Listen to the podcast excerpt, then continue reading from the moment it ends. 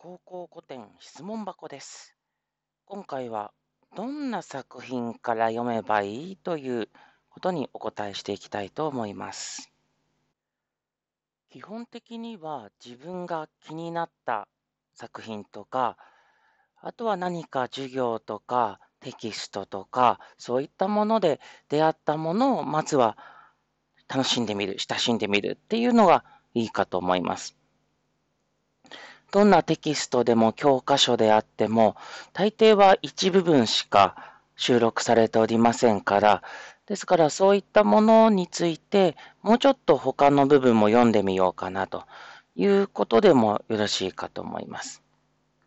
ただ、といってもなかなかそういったテキストとか、あとは教科書の中で、そんなに心惹かれるものがないなと思うんだけれども、とりあえず古典を読んでみたいとか、あんまりそういったものからではなくて、とりあえずなんか古典作品を読んでみたいんだっていう方でしたら、まずは随筆か説話をお勧めしたいと思います。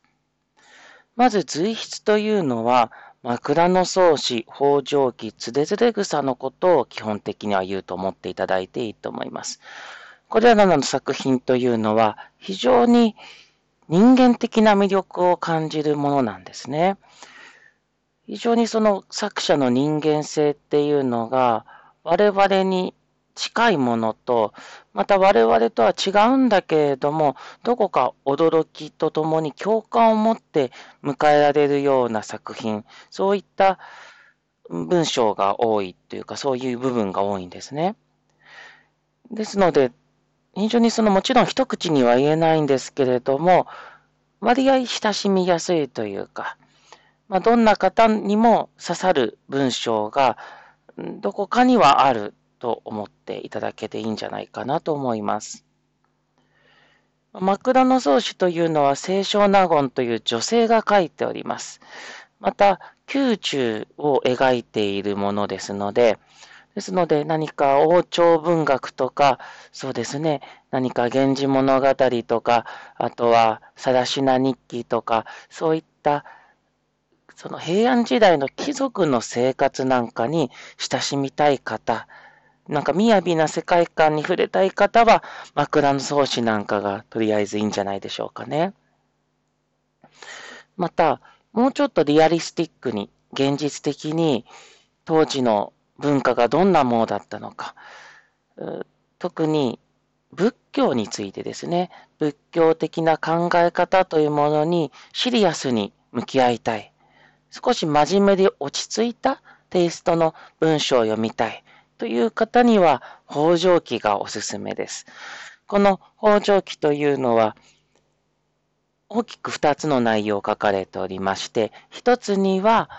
五大災害、五大事件と呼ばれる平安時代末期の様々な自然災害を中心にした大きな事件を取り扱っている部分。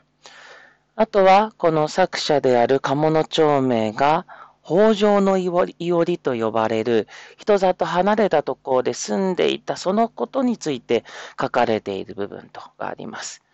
いずれにせよ非常に現実的というか、まあ、落ち着いたテイストで書かれておりますので、そういった作品を読みたい方は、まずは北条記を読んでいただいたらいいかと思います。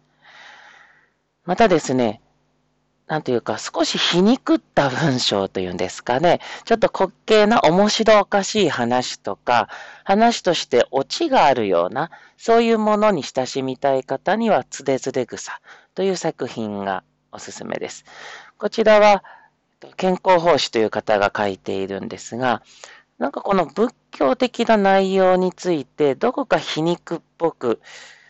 まあ、あるお坊さんをちょっと馬鹿にしてみたりだとか、なんかそんなテイストで書かれている部分が非常に多いんですね。ですので、非常に面白いと思います。で、どの作品についてもですね、小さな商談と呼ばれるまとまりに分かれているんですね。なので、大きな流れの文章のなんかストーリーを追わなきゃいけないっていうことじゃなくって、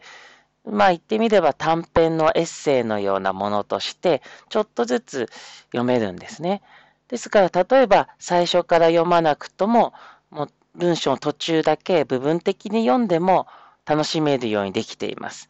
ですので、これらは非常に親しみやすいと思うんですね。いきなり大きな長い文章を全部読まないとわかんない。最初の方から順番に読まないとわかんないというよりは、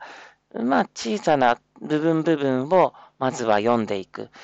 パラパラとめくってみて、興味がありそうなところだけとりあえず読んでみる。ということでも十分楽しめるのが、こうした随筆というものです。最後に出てきました、つれづれ草という作品は、こちらは説話的な雰囲気を持っている作品でもあります。説話というのは、いわゆる昔話とか、当時の噂話とか、伝説とか、そういったものを集めたものを説話集と言いまして、そういったもの全体を説話と言っております。つれづれ草もこのような説話的に、いろんな昔話的なもの、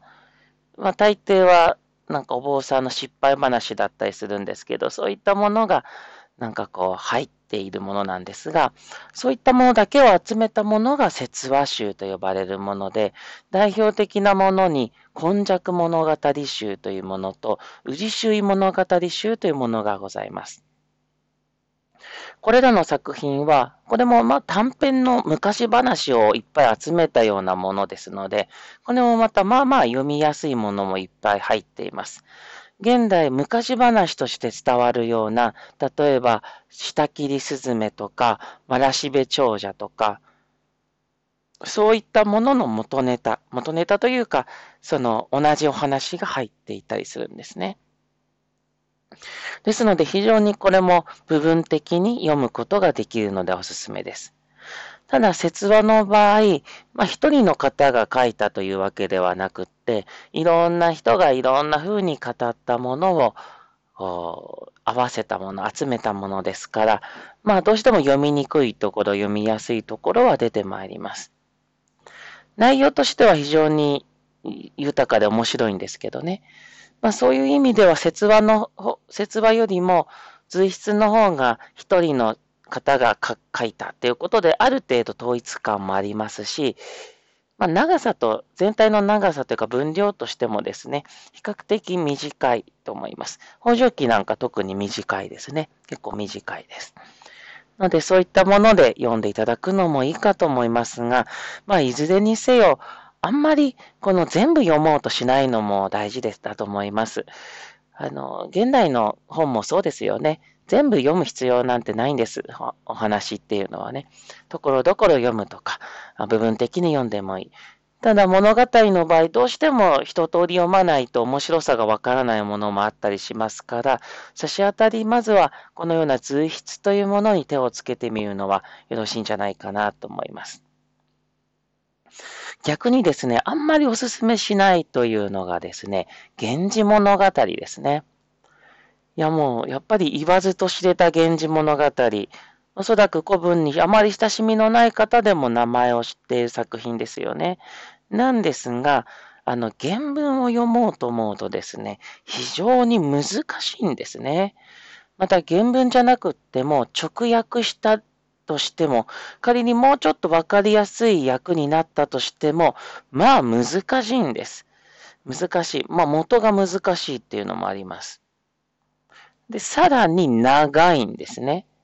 で、また登場人物もいっぱい出てきますし、まあ、決して読みやすくはないですので、まあ、面白いんだけれども、ちょっといきなり取り掛かるにしてはあんまりお勧めできないかなということでございますね。